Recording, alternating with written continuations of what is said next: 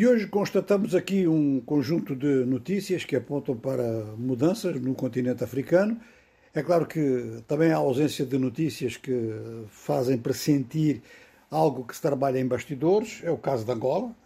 A oposição, as oposições, tanto a parlamentar quanto a esta parlamentar, procuram estratégias, procuram discutir o que é que se pode fazer no novo quadro, mas cada vez há mais a percepção de que muitas coisas já mudaram nas mentalidades em Angola, como muitas vezes ocorre, de um momento para o outro, e circulam ao mesmo tempo também vários rumores, é preciso ter muito cuidado com isso. Angola produz, bom, como todo mundo neste momento, produz muito rumor e muitas notícias assim, entre aspas, que criam expectativas. No caso, é em torno da equipa que vai compor o novo elenco executivo em Angola.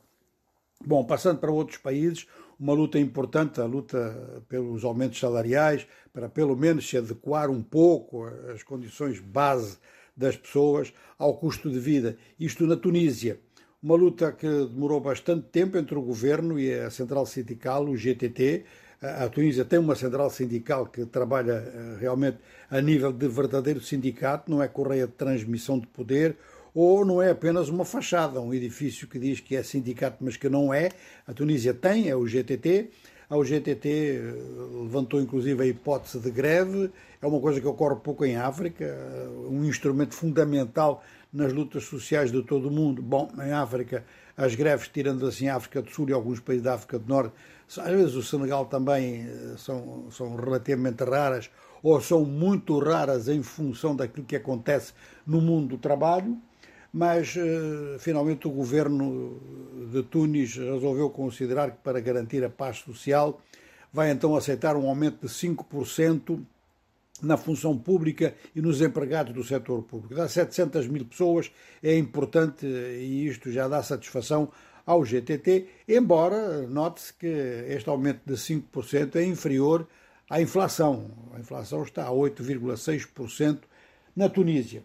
E no Tchad, então, um conhecido opositor, Tom Edermi, voltou ao Tchad. Era um caso assim daqueles muito graves a nível do continente, porque Primeiro, ele trabalhou durante bastante tempo com o antigo governo, o governo de Idriss Deby, eh, e ao fim de algum tempo constatou que não conseguia nenhuma alteração daquelas que ele achava fundamentais para o Chad através do regime, passou à oposição, ele e o seu irmão. O irmão foi diretamente dirigir a União das Forças de Resistência, o um movimento de resistência armado.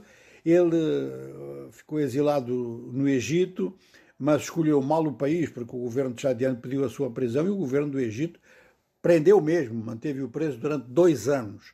Finalmente, com os últimos encontros entre governo e oposição e as tentativas de reconciliação, que, segundo uma boa parte da opinião pública e dos grupos políticos, está a avançar, é uma, um, um princípio que tem avançado no Tchad nas últimas semanas. Então, Tom Edermi foi posto em liberdade no Cairo, e regressou a N'Djamena, onde foi recebido de forma muito, muito calorosa. E isto é realmente um facto importante. Ele vai participar então agora numa série de cerimónias, numa série de atividades inseridas precisamente na Semana da Reconciliação Nacional.